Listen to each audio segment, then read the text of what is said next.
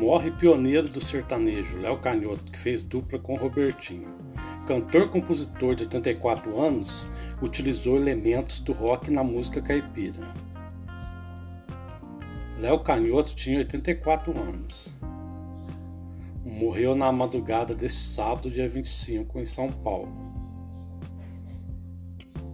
Conhecido pela dupla com Robertinho, Canhoto nascido Leonildo Sachi estava internado há três semanas com pneumonia e não resistiu após, após sofrer três paradas cardíacas.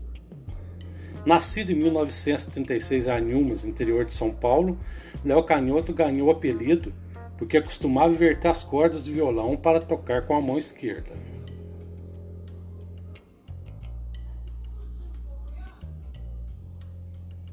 Léo Canhoto e Robertinho estavam na ativa desde 1969.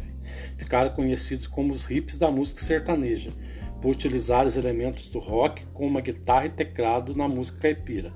Suas canções traziam referência dos famosos filmes de faroeste. Eles foram os primeiros artistas de sertanejo a ganhar um disco de ouro pela música Apartamento 37, uma composição de Canhoto. A dupla influenciou diversos cantores que fizeram sucesso em décadas posteriores, como Leonardo Zé Rico, Chitãozinho Chororó. Além de aparições na TV, a dupla atuou no filme Chubo Quente de 1977, escrito por Léo Canhoto, que também participava do filme.